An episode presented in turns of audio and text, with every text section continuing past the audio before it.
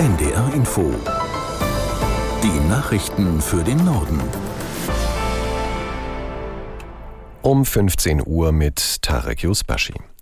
In Deutschland sind die Reaktionen auf die EU-Asylreform überwiegend positiv. Bundeskanzler Scholz spricht von einem wichtigen Beschluss und einer Entlastung deutscher Kommunen. Aus Berlin Dietrich Karl Meurer. Seine Parteikollegin Bundesinnenministerin Nancy Faeser ist davon überzeugt, durch die Reform könnten humanitäre Standards geschützt und irreguläre Migration begrenzt werden. Asylbewerber sollen künftig an den Außengrenzen der EU registriert werden. Wer nur geringe Bleibechancen hat, muss gleich dort ein Asylverfahren durchlaufen und wird im Falle einer Ablehnung von dort wieder abgeschoben. Deutschland scheiterte mit der Forderung, Familien mit Kindern von solchen Grenzverfahren auszunehmen nehmen. Das hatten insbesondere die Grünen gefordert. Scharfe Kritik kommt dagegen von der Flüchtlingsorganisation Pro Asyl.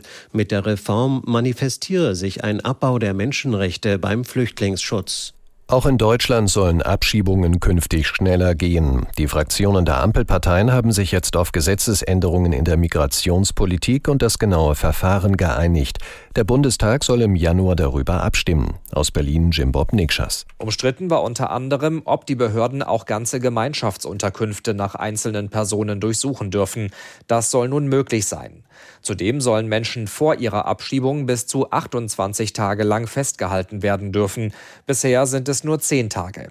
Neben Abschiebungen sollen allerdings auch Einbürgerungen erleichtert werden, künftig schon nach fünf statt wie bisher acht Jahren. Allerdings nur für Migranten, die auch für ihren Lebensunterhalt in Deutschland aufkommen können.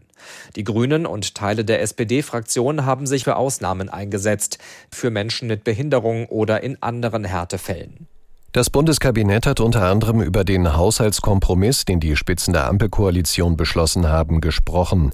Die Einigung wurde den Ministerinnen und Ministern in der heutigen Sitzung formal vorgelegt. Einzelne Gesetzentwürfe seien aber noch nicht beschlossen, sagte Regierungssprecher Hebestreit.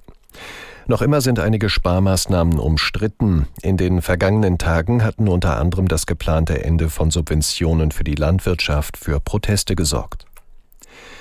Im Nahen Osten werden die Verhandlungen über eine erneute Feuerpause offenbar konkreter. Medienberichten zufolge hat die israelische Seite eine einwöchige Waffenruhe angeboten. Dafür sollen etwa 40 Geiseln freigelassen werden. Aus Tel Aviv Jan Christoph Kitzler. Die Hamas fordert zusätzlich die Freilassung von hochrangigen palästinensischen Häftlingen in israelischen Gefängnissen. Ende November waren insgesamt 105 Geiseln freigekommen im Tausch gegen 240 palästinensische Häftlinge. Mehr als 100 Geiseln sollen sich noch im Gazastreifen befinden. Dazu kommen möglicherweise die Leichen von mehr als 20, die die Geiselhaft nicht überlebt haben und beispielsweise infolge israelischer Luftangriffe ums Leben gekommen sind. Im Gazastreifen wird nach dem Terrorangriff vom 7. Oktober derweil weiter heftig gekämpft. Die Lage der Zivilbevölkerung wird von den Vereinten Nationen weiter als katastrophal beschrieben. Wegen manipulierter Abgaswerte muss Mercedes-Benz einen weiteren Rückruf starten. Das hat das Kraftfahrtbundesamt angeordnet.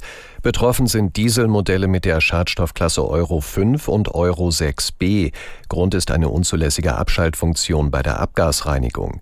Nach Angaben von Mercedes-Benz müssen mindestens 100.000 Autos für ein Software-Update in die Werkstatt. Kundinnen und Kunden sollen von Mercedes informiert werden.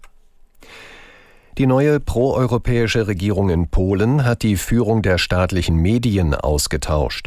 Das Parlament hatte beschlossen, damit die verfassungsmäßige Unabhängigkeit von Radio, Fernsehen und einer Nachrichtenagentur wiederherzustellen, die unter Einfluss der Vorgängerregierung gestanden hatten.